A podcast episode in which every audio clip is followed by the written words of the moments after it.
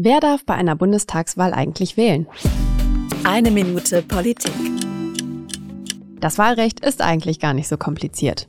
Wählen dürfen bei der Bundestagswahl alle, die mindestens 18 Jahre alt sind und seit mehr als drei Monaten in Deutschland wohnen. Also wirklich hier mit einem Wohnsitz plus einem deutschen Pass gemeldet sind. Dann geht das sogar vom Ausland aus. Da gibt es aber ganz bestimmte Kriterien, also aufpassen.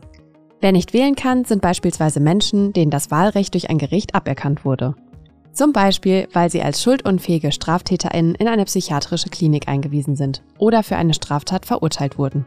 Und damit du auch meine Zahl bekommst, insgesamt durften bei der Bundestagswahl 2021 genau 61.181.072 Menschen wählen.